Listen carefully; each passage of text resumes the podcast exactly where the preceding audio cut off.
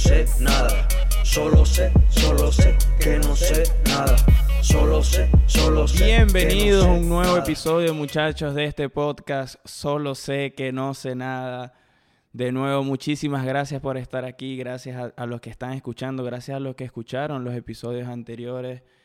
De verdad no tengo cómo, cómo seguirles agradeciendo que estén apoyando este, este proyecto que, que solo va empezando, del cual estoy aprendiendo muchísimo, de, y que se tomen el tiempo de estar aquí de entre tantas opciones, tantos miles de podcasts que hay, de tantas maneras que ustedes pudieran estar utilizando este tiempo ahorita mientras están cocinando, mientras están yendo al trabajo, mientras están echando carro en el trabajo también. Pero les agradezco que estén utilizando ese tiempo aquí con nosotros.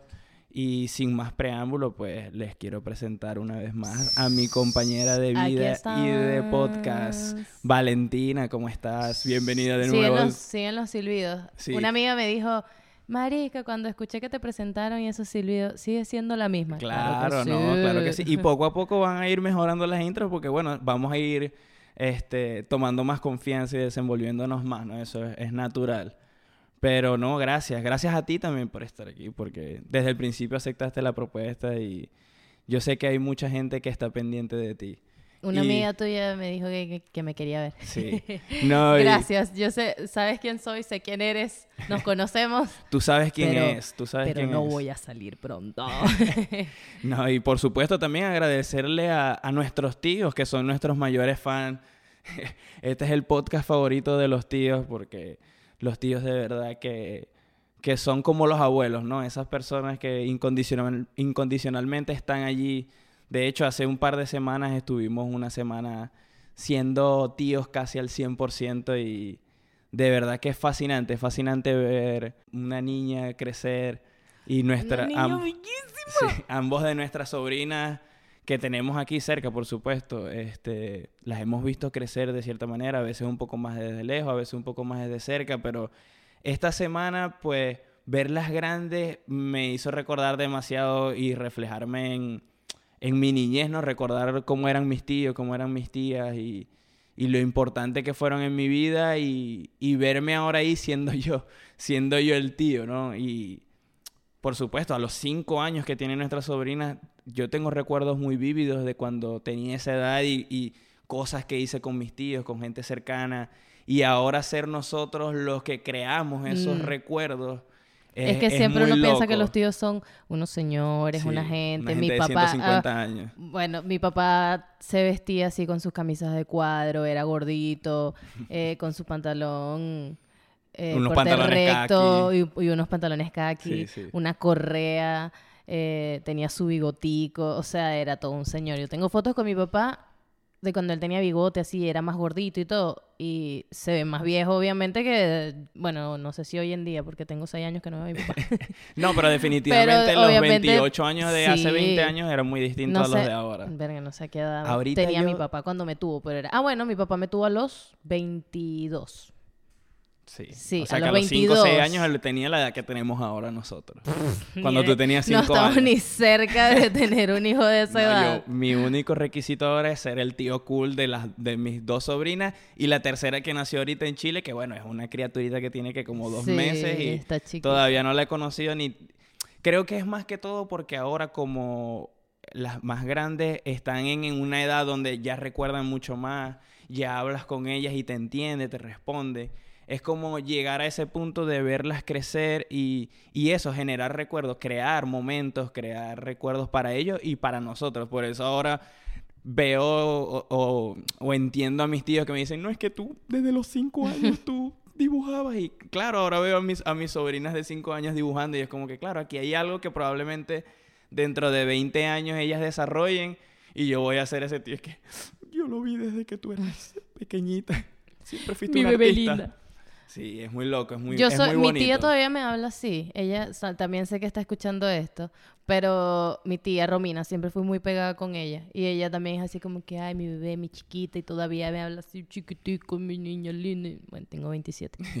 Sí, bueno, Basta. yo, tam- no, yo también mentira, yo tengo la, mi- yo la hablo igual, la trato Sí, igual. como Yo si también fuera- tengo mi tía con la que siempre fui muy cercano y bueno, ahorita que hablamos de las edades, ¿no? Ella Cuando yo tenía esos cinco años, ella podría tener, ¿qué? Como unos 24 años, algo así. Era muy joven, obviamente, pero qué bonito tener esa, esas personas que están ahí a tu alrededor y, y son esa, esa vía para demostrarte que puedes vivir de manera distinta, que el amor se puede ver distinto, que se puede hablar distinto, como que tener esa libertad como niño de saber que tienes un lugar seguro donde tú puedes ser tú, te puedes expresar eso no quiere decir que con sus papás no, pero siempre los tíos como los abuelos, y por eso pone el ejemplo, son ese lugar distinto donde las reglas son distintas, incluso un poco se bandean un poco más, claro, porque casi no hay, pero de cierta manera sí hay. Y por eso los niños con sus papás son algo y con sus tíos son otra cosa, con sus abuelos es otra cosa, como que en todo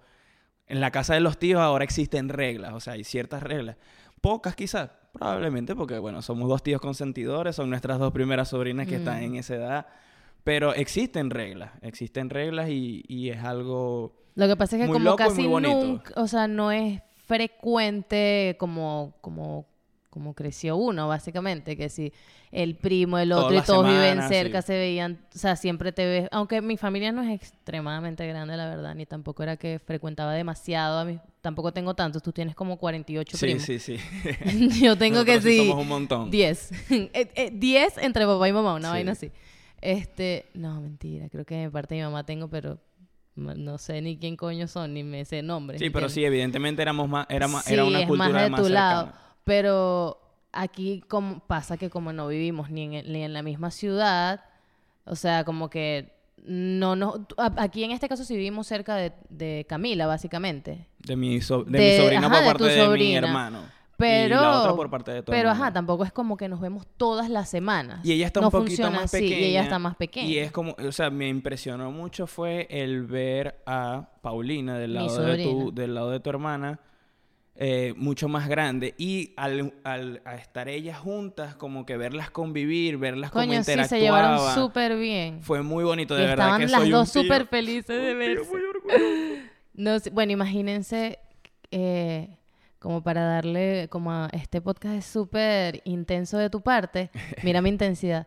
O sea, imagínense que tu sobrina de 5 años se vaya de vacaciones de casa de la tía, de los tíos, Mm. y llegue y diga que no le parece justo que la tía viva lejos y que ella quiere tenerme cerca todos los días. Sí, claro. Bueno, córtala aquí, por favor.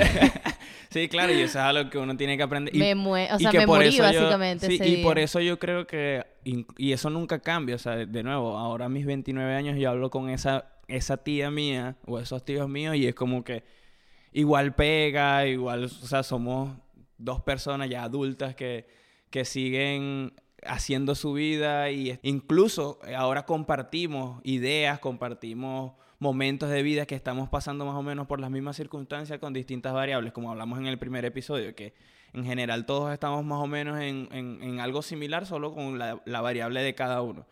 Y es muy loco ahora, porque bueno, ahora veo a mis tíos desde otros, desde otros aspectos, de otra perspectiva.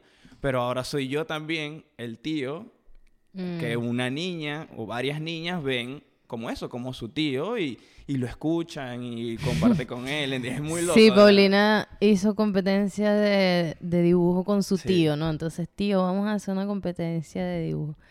Y adivinen quién era la jueza. súper justo, súper justo. O sea, ella decidió que su tía iba a ser la juez en una competencia de dibujo de ella con el tío. Obviamente ganó ella, o sea, obviamente. Y yo dibujaba lo mejor que pude para, que ella, para que ella no pensara que ella es que o sea, imagínense los dibujos de Daniel como competitivo, como si estuviera compitiendo de, verdad con gente de su edad. Y Paulina, su dibujo de una niña que dibuja espectacular a los cinco años. Claro. Y ella, y ella toda emocionada y ella le ponía un amor y al final yo decía como que bueno, no, bueno, el de Daniel está muy lindo. No, pero es que esta obra de arte de Paulina es una locura, o sea, es demasiado bello, no puedo ir. O sea, la manera en que ella se emociona es, sí, Canet, Sí, de verdad que esta nueva experiencia de ser tío es algo muy, muy locamente increíble. O sea, muy loco desde la parte bonita. Era como que nunca, nunca me imaginé en esta, en esta situación de ser tío, a pesar de que ya soy tío desde hace un tiempo legalmente, por decirlo así, pero verlos crecer es, Mm. es- es algo muy loco, de verdad que. Y nada, estoy muy feliz, muy feliz por Hablando ellas de y verlos crecer, ¿cómo te sientes que ya eres una persona grande y por primera vez te vas a disfrazar en Halloween? Hablando, sí, me estoy viendo crecer a mí mismo también.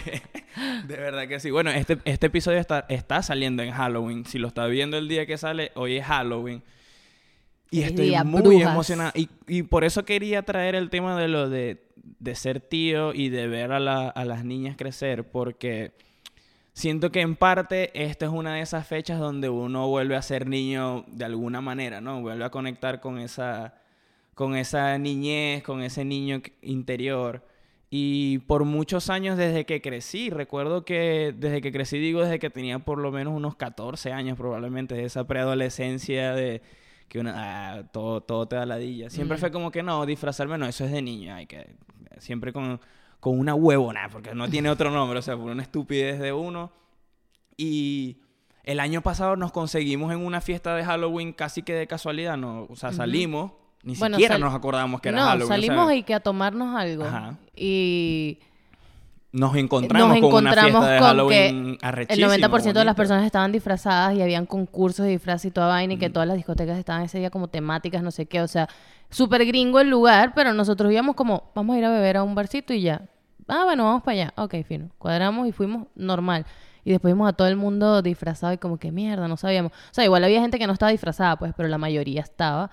Y vimos el concurso, todo. Y fue Creo que como fue que. muy verga, emocionante, o sea, ¿no? Fue- sí, sí, aparte fue la gente se tripea mucho el disfrazarse. Lo malo aquí en Kansas es que para esa época hace un frío. Hace mucho frío, o sí. sea, bueno, ahorita, ahorita el clima un está aquí frío, pero un frío- estoy viendo hasta la ventana y dejó de llover ya, pero Mm. winter Pero un frío coño de madre, así que tú dices, pero qué necesidad, ¿entiendes? Entonces, obviamente le dificulta a uno a veces que sí, los putidisfraces y esas cosas. no, mentira, pero o sea, a pesar de que hace frío, la gente se estaba tripeando su vaina, hubo concurso, el ganador se ganó que sí, 1500, ¿te acuerdas? Claro, y la gente y ahora tenemos, borracha, o sea, tenemos la oportunidad de vivirlo aquí, que es como lo más de película que puede existir, evidentemente, estar aquí. Porque... lo más gringo Sí, posible. porque, bueno, es que toda la influencia que tuvimos de Halloween de niños fue de películas, de cosas, cosas de aquí gringas. Sí, yo no creo, o sea, no fue algo que- que tú yo... no- no tenías- No, o sea, no era algo que normalmente celebraba porque allá se celebraba, bueno, en Puerto Ordaz se celebraba más el carnaval. En, en esas fechas. No. No, pero Ok. no, el tema de los Por disfraces era pues. carnaval y Halloween no era algo, por lo menos no, no que yo recuerde, o sea, no era algo que veías en la ciudad Ojo, como yo- tal. Yo creo que de donde soy yo, de, bueno, de la costa oriental del lago, en el estado Zulia, Sí, eh, seguro no se dieron cuenta. este, yo pensaba, porque yo tengo el recuerdo de niño de ir a pedir dulces disfrazado en una residencia, no.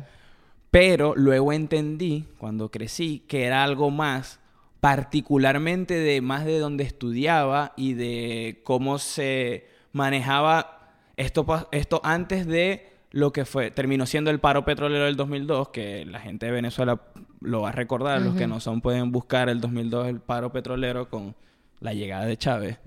Este, antes de eso, eh, Sorry que me acordé. Chávez, Chávez. de José Rafael Guzmán, si lo quieren ver.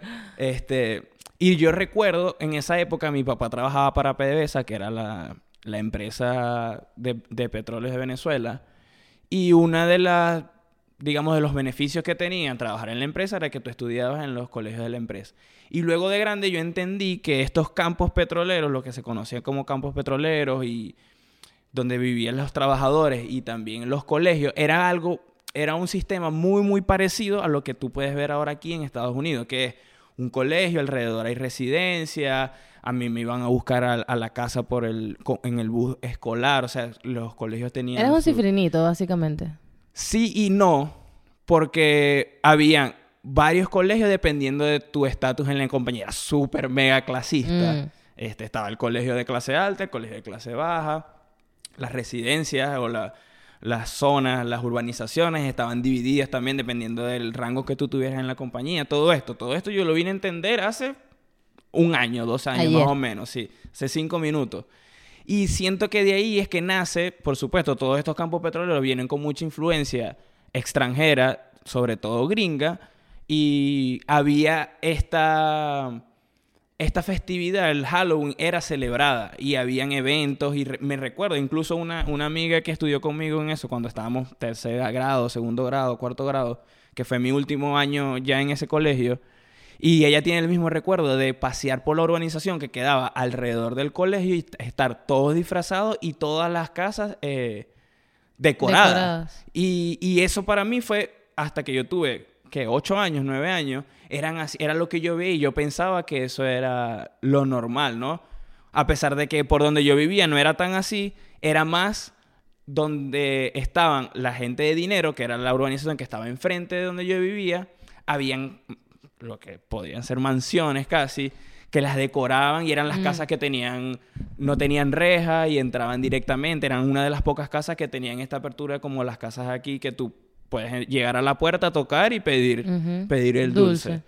Porque los demás Sí, un no, poco de rejas no que lo- estaban protegiendo. Eso no, yo no lo, bueno, no. o sea, no era algo de Venezuela, fue lo que entendí luego. Y no, no sé, o sea, no, tengo cero recuerdo de Halloween de que yo haya sido disfrazada en, o sea, me disfrazaba en carnaval, como te digo, porque, pero carnaval es que eh, Principios febrero, de año, marzo, marzo, abril, algo así. Ujú. Pero se me olvidó que Creo que es como marzo.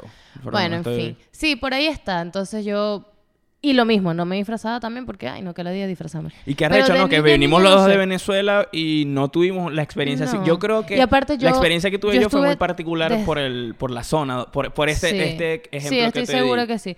Yo, desde- ojo, posiblemente sí hay muchas familias y muchos lugares en Venezuela donde celebran el claro. Halloween algo desde chiquito y tendrán recuerdos y todo, pero yo en específico no recuerdo ni siquiera en la ciudad verlo así. Mm. Este, yo cre- yo estudié en un colegio evangélico. Ah, bueno, desde mucho primero menos vas a quinto Halloween. año, sí. Mucho menos vas a estar celebrando Halloween.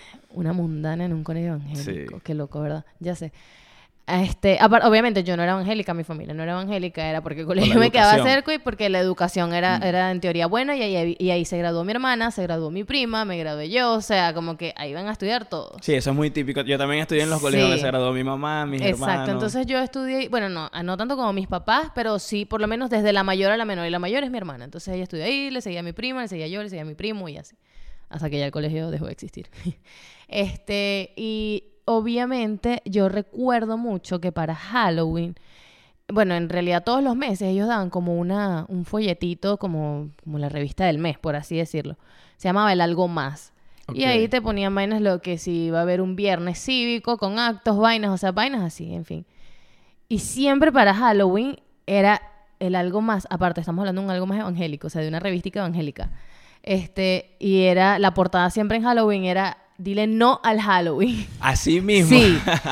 Y empezaban a echar, o sea, siempre hablaban del Halloween como que obviamente era una vaina satánica, que era como alabar a Satanás Sí. y Bueno, yo busqué la historia de Halloween por lo mismo, porque yo en mi mente tenía algunos recuerdos de que la historia, o sea, vos sabés, siempre cuando llega esta fecha es como que los que celebran Halloween no saben la historia. En realidad, lo que Sí, sucedió fue que es quemaron a no sé marico, yo cuántos tampoco niños y se sé la los historia comieron de vivos. ninguna Verga. festividad que celebro, pero bueno, ¿cuál es el peo? O sea, que ladilla la gente. No sé, yo no creo que tú cele que si, por ejemplo, tú celebras Halloween y tú, sí, me encanta este ritual y No, quiero la de obviamente, la gente". O obviamente, sea, y de nuevo, eh, busqué el origen por lo mismo, este, tiene un- unos ori- otros orígenes muy distintos, de hecho. a ver, léeme de qué De hecho, Halloween. uno de los orígenes, o una de las teorías que hay del origen del Halloween eh, se remonta a casi 3.000 años Mm. atrás. Este, luego cuando llegaron los cristianos, eh, después de, de los romanos, como que lo, lo adaptaron a ellos mismos y la palabra Halloween viene de All Hallows Eve, que significa la, la, la víspera de todos los santos. Es lo que supuestamente desde ahí es que viene esta palabra Halloween y por eso se celebra el día antes. En teoría, el primero de noviembre tienen la creencia de que los muertos, o sea, comenzó así, como que los muertos vienen al, al, al plano terrenal a convivir con los vivos. Y por eso comenzaron con los disfraces. Dicen que algunos de los disfraces al principio eran pieles de animales, o sea, siempre haciendo referencia a espíritus o muerte, porque era una manera de que ellos se camuflajearan entre los muertos, en teoría. O sea, era una manera como de evitar que entraran espíritus a tu cuerpo, convivir con los muertos, todo esto. Esta es la, desde ahí viene. Y en teoría, y según lo que vi aquí, la primera vez que se celebra como, digamos, formalmente en una ciudad aquí en los Estados Unidos como Halloween fue en 1920, o sea, hace Mm, prácticamente nada. nada, 100 años.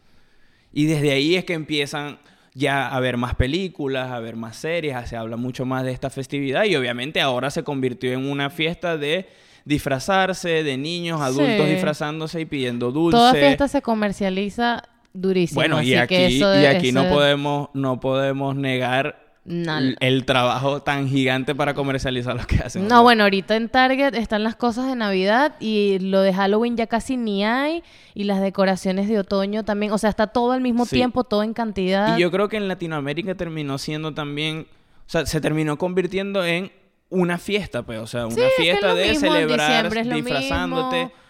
En, bueno, en México en particular tienen su día del Día de los Muertos, sí, que es pero algo eso tiene muy eso, distinto. Sí, eso te iba a decir, eso Y es muy, mucho más profundo algo y bonito más- de conexión con, con tus seres Es algo vivos, más perdón, tus seres queridos que están muertos. Ajá, es como la manera de volver a conectar con los que ya no están. Es lo mismo, como un... permitirles la entrada. Es bueno, como Coco. Es Coco algo más es, o menos es- así. es- es que Coco es, Sí. es la película refleja mu- mucho La en la manera, exacto, en cómo ellos ven la, festivi- la festividad de recibir a los muertos y conectar con ellos. Creo que Sí. es mucho más bonito de la manera en cómo ven la muerte en ese caso a como quizás la vemos nosotros culturalmente, ¿no? Hace Sí, días hablábamos claro. un poco de eso de, de cómo nosotros culturalmente vemos la muerte como un fin, como... Como lo peor, Co- básicamente. exacto, como lo peor que puede hacer es que se te muera alguien cercano, morir. El, el miedo a la muerte es algo muy, muy, Mm. muy real que compartimos. Yo no diría que todos los humanos al 100%, pero yo creo que una gran mayoría compartimos ese miedo a que se termine la vida, que se termine antes de tiempo, que se termine sin lograr lo que te propones. O sea, hay una, hay una conexión muy distinta con la muerte en nuestra cultura y, y bueno, no sé, obviamente la gente que nos está viendo que quizás comparta o no, que, que nos comente cómo lo ven ellos, pero siento que esta perspectiva de, de- la fiesta de, del Día de los Muertos, siento que cada vez voy migrando un poco más hacia allá, hacia ver la muerte como una transición, como esta, como este plano en que no necesariamente terminas de estar conectado con alguien. O sea, hay demasiadas Sí, historias y demasiados relatos. de- complejo y sí. obviamente es como que cada quien tiene sus creencias con respecto a eso y obviamente una cosa es que uno esté como que bueno de repente no viéndolo desde desde que es lo peor que te puede pasar algo así sino como intentando entenderla como todo en la vida básicamente y obviamente creo que todos han tenido Sí, obviamente. una pérdida o sí, algo, la algo- mayoría. Y obviamente es algo difícil, pero hay algo que como que siempre me... Bueno, siempre no. Desde que lo leí hace poco que resoné mucho con eso de que realmente, o sea, la vaina es que es el egoísmo de que no lo vas a volver a ver tú, a la persona, Físicamente. es físicamente. que ya no o lo sea, vas a poder tener es, físicamente. es doloroso porque tú te vas a sentir mal. O sea, porque tú no lo vas a ver más, porque tú no lo vas a poder tener ahí, porque tú, o sea, como que es duro para ti, es difícil para ti, es lo peor para ti, pero si lo ves desde otro lado, Por sí, hay muchas filosofías y muchas religiones que lo ven desde otra, desde otra perspectiva. obvio- Ojo, ojo, no yo quiero- no he, y yo no he llegado ahí, o sea, para no, mí eso yo es mucho terrible. menos, eso lo- eso es lo que te iba lo hablamos también de sí. cuando murió mi abuelo, o sea, Eso es lo que te iba a comentar. Yo no tengo, toda- no tengo todavía la experiencia tan cercana de, De un una familiar o una persona muy cercana de vivir la experiencia de la muerte, pero sí he vivido algunas y eh, he podido conocer otras. A través de ti he podido conocer incluso un poco más. Y ciertamente creo que quizás, esta es la parte intensa, quizás no lo he vivido porque siento que si lo hubiese vivido antes, quizás no lo hubiese podido ver el como- control. como, como quizás ahora, que eso no quiere quitar. No, Claro, que es la conversación que hemos tenido con lo de, lo de mi abuelo, que yo tenía 17 años y una semana después que murió mi abuelo yo cumplía los 18.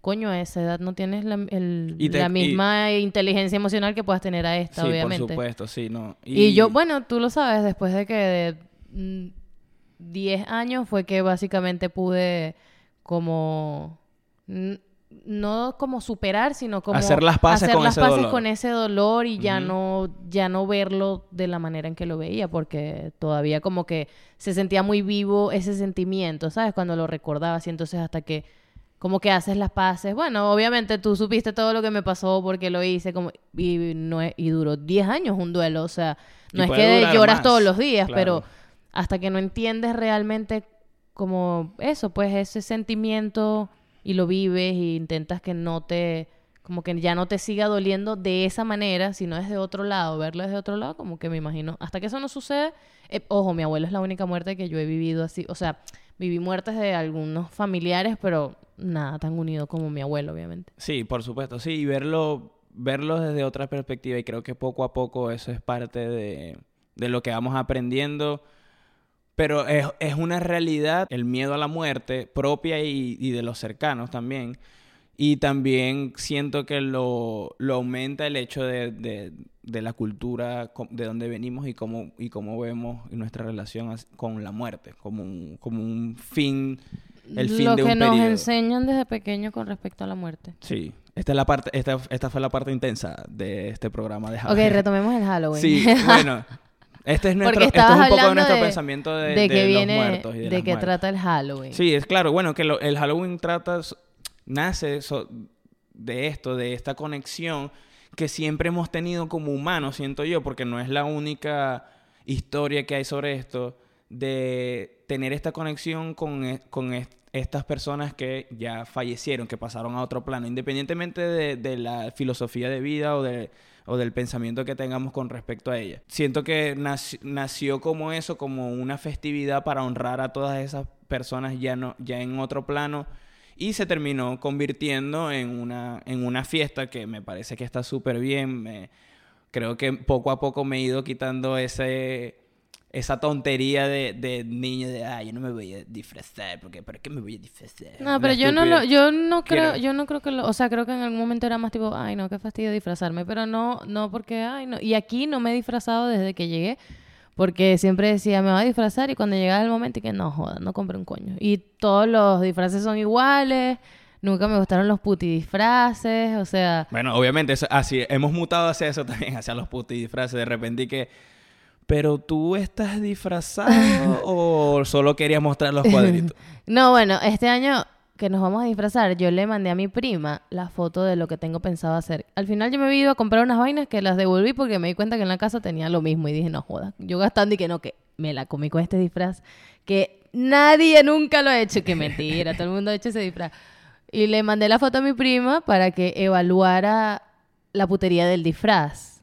Pero no era porque pensara que iba a ser un super pute disfraz, porque yo no estoy mostrando nada. Aparte va a ser frío y voy a estar con una Sí. chaqueta gigante encima.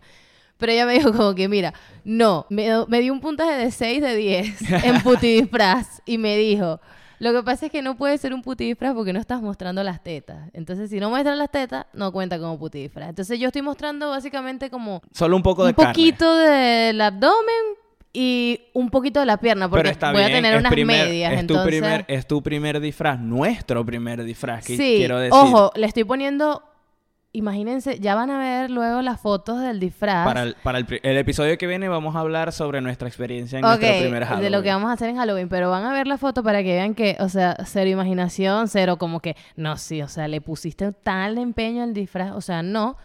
Pero para nosotros el hecho de que nos vamos a tomar el Halloween en serio esta vez y vamos a hacer algo, o sea, porque compré hasta sangre falsa y que pachámela por toda la cara, y pues, o sea, imagínense ese nivel, Bueno, jamás pero le estamos poniendo empeño, le estamos Exacto, poniendo entonces empeño. vamos a ver qué tal me siento porque, bueno, decidí no maquillarme la cara. Yo te dije ese día, no la cara. O sea, la ropa, el cuerpo, todo. Porque yo me conozco. Entonces, de repente, si vamos a estar en la calle así como que nos vamos para allá, nos bebemos algo y ando yo con ese patuque en la cara y que me quiero ir para la casa quitar esta vaina. Vámonos. Entonces, ¿ves? Cago la fiesta. Bueno, ¿Qué más de terror que te digan? Nos vamos para la casa. ¿Qué más de conectar con tu niño que joder bastante? Bueno. ¿Tú cómo te sientes con, con tu disfraz? Yo, este, me siento muy parecido a lo que me pasó el año pasado con Navidad, que es otro, otra de esas festividades que empecé otra vez a, a celebrar desde otra, desde una manera más, más bonita, ¿no? Desde, desde una, desde una parte de más de disfrutar. Y siento algo muy parecido en el sentido que eh, siento que he recobrado esas ganas de celebrar ese tipo de cosas. Va, muy, muy conectado, obviamente, con, con hacer las paces con mi niño interior. Suena muy intenso, pero es así. Como tú. Este, sí, yo soy intenso, no puedo evitarlo. Pero sí, va muy, va muy conectado con eso y estoy muy emocionado, a pesar de que a veces es como que, ¿será que sí vamos? Eso va a ser un verguero allá, Dios mío, un poco de gente. Mm. Pero no importa, bueno, vamos y lo más que puede pasar es que no, no me guste y me venga para la casa y no pasa nada. No, pero por lo menos podemos estar ir temprano, solo tomarnos unas foticos lindas y ya, porque Y yo obviamente creo que no hemos hablado de eso, pero dudo mucho que estemos ahí casi hasta las 2, 3 de la No, mañana. y el día, y el día de Halloween en, en sí, pues ir a pedir de nuevo, como comenzó la, la conversación con siendo tíos, ¿no? Pero yo no voy para eso. Ser tíos y. ¿Tú vas a pedir y dulce disfrazado? A pedir dulces con nuestra sobrina, pues. Ah, ah, bueno, Paulina no está aquí, está Camila, pero Claro, pero yo no creo que la tía se disfrace. No, pero no necesariamente disfrazado, sino hacerlo y verlo ir, desde claro, otra obvio, manera. El año pasado fuimos, pero Lo que igual pasa es que yo lo veo desde... A mí me gusta ir a acompañar a pedir dulces porque me como los dulces yo. o sea, sí, en serio, me como los dulces yo porque es un montón de dulce para esos niños, entonces me los como yo. Y aparte es una excusa como para tomarnos algo y para que tu hermano nos cocine. Porque Sí, vamos a ir a bueno, pedir dulce con tu caso- sobrina, entonces como que el hermano de Daniel siempre que vamos para allá cocina algo bueno, entonces... Sí, claro, yo lo digo como para vivir la experiencia con ella, ¿no? De lo que hablamos Sí, al principio, de claro, que van también. creciendo y, y ir viviendo esa Yo lo veo desde el lado de la comida y los dulces. Porque siento que la pe- eh, cuando perdí este cariño por Halloween fue eso. O sea, como que ya pasé de ser niño a preadolescente en su momento y ya después era como que, ah, sí, claro, los adultos no hacemos esto, pero no. Sí, conec- conectando con esa parte a través de nuestra sobrina en este caso. Sí, lo que pasa es que es tampoco como- es algo con lo que conecten, ni es algo... Prefiero algo más navideño, algo Sí, más así. obviamente yo amo verlas disfrazadas y súper bellas Sí, las son dos. muy cuchi las, los pero, niños y, las los disfraces que eligen ellas, o sea, una locura. Pero no, Y aquí o sea, es mucho aquí más no de me, no me- película. No me mucho más parece divertido ir de casa en casa a pedir dulces, o sea, no me parece...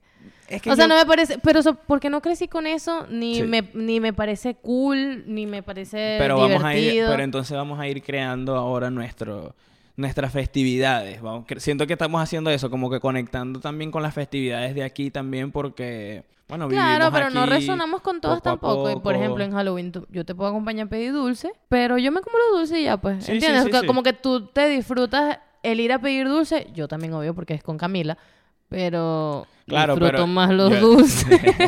Yo lo veo es desde la parte de eh, a- abrirnos ahora. O sea, el simple hecho de que tengamos un disfraz, así sea solo una máscara y un palo, ya y que de estemos a dispuestos decir que es tu a- disfraz. a disfrazarnos, pues me parece algo, un gran avance con respecto a esto de celebrar este, estas festividades. Y estoy muy emocionado y creo y siento que esta va a ser la primera de muchas y más Siento que Sí, esto yo va a creo que abrir voy a ver las qué tal me de que, siento. siga, de que siga creciendo esta unión con esta festividad.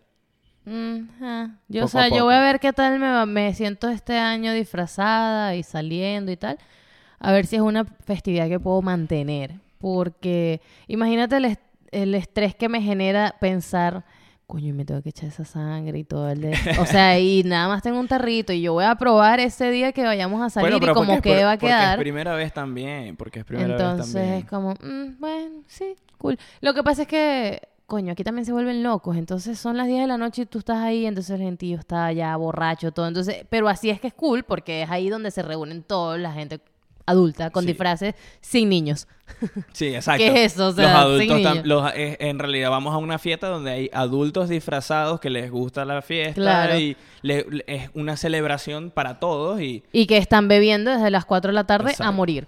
O Sí. sea, a morir, digo, para las 10 de la noche ya tenía un peón y sí, andar es una vomitando. en todo. rumba, es una rumba. Bueno, ahorita que estamos hablando de eso y ya para ir cerrando, esa fue una de las cosas que después empecé a ver en donde yo vivía ya de grande, ¿no? Que empezaba a, mí a, a evolucionar o empezó a cambiar a que las fiestas ya de grandes eran en las discotecas y la gente iba disfrazada.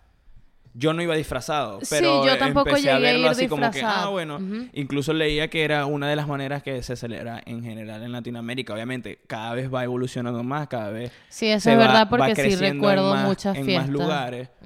O sea, si, eh, lo que leí era que eso, como que en Latinoamérica, exceptuando México, que ya hablamos de, de su, su fiesta eh, De Halloween. de Halloween, que en realidad es Día de el los Día Muertos. de los Muertos, exacto. Eh, en, en Latinoamérica va, va mucho más a ese lado de una fiesta donde la gente va disfrazada y, y se reúnen. Sí, de eso sí me acuerdo porque sí llegué a ir a fiestas de Halloween, pero no disfrazada. Igual. lo mismo. Ujú. Bueno, en el próximo episodio le con- les contaremos cómo nos fue en nuestra, en nuestra primera fiesta de Halloween planificada. O sea, que estamos yendo con la intención Sí, de bueno, celebrar Halloween. planificada con, con Dos un semanas par, de Sí, con un nada par de, de máscaras Bueno, súper tenebrosas. no como el vi. año pasado que nos, nos conseguimos con la fiesta de Halloween, sino que vamos ahí, vamos con la intención de celebrar Halloween. ¿Cuánto? Una hora, tres horas, cinco horas. ¿Llegaremos borrachos? No lo sabemos. Vamos a ver, después hacemos una encuesta a ver qué, qué opinan del, de tu disfraz y del mío. ¿Qué, qué, tan mie- qué tanto miedo al tuyo? Bueno, para este, y, qué, y qué tan puti disfraz del uno al 10 para este disfraz, para este disfraz, para este episodio voy a dejar la foto, nos tomamos una foto y lo dejo al final del episodio ahorita que ya está acabando para que la gente vea cuál era nuestro atuendo. Comenten aquí Ahorita abajo que si al les final es una gustó. foto mía echada en el mueble porque ese día decidí que no quiero ir a celebrar. Si terminan siendo eso, Esto podría ser mucho, algo que puede bueno, suceder. que la gente aquí al final comente co- qué le parece el disfraz y en el próximo episodio nos vemos para contarles cómo nos fue en Mm, nuestro la- primer Halloween. Pidiendo Súper dulces. disfrazado. Pidiendo dulces, bebiendo y en la ron. fiesta bebiendo. Vamos a ver si llegamos a la una de la mañana, si llegamos a la 10 de la noche, quién sabe. Lo sabremos en el próximo episodio. No se olviden sí, aquí de suscribirse, de buscarnos en Spotify, Apple Podcast, Amazon Music, en su plataforma de audio preferida. Búsquenos como Solo sé que no sé nada. También pueden seguirnos en, en Instagram. Soy Daniel Medina, Soy Valentina GM con dos I. Valentina GM con dos I. Mi Sorry, no hay un buen usuario en Mi Instagram, Instagram para mí. es Daniel Medina P Piso. Búsquenos en Instagram como solo sé que no sé nada pod. Muchas gracias. Nos vemos en el próximo episodio. Feliz Halloween. Bye bye. Preguntas y respuestas, él quiere saber. Conectando ideas, él se puede desenvolver. Junto a sus invitados, soluciones resolver. El resultado, un feedback con el que puedes comprender.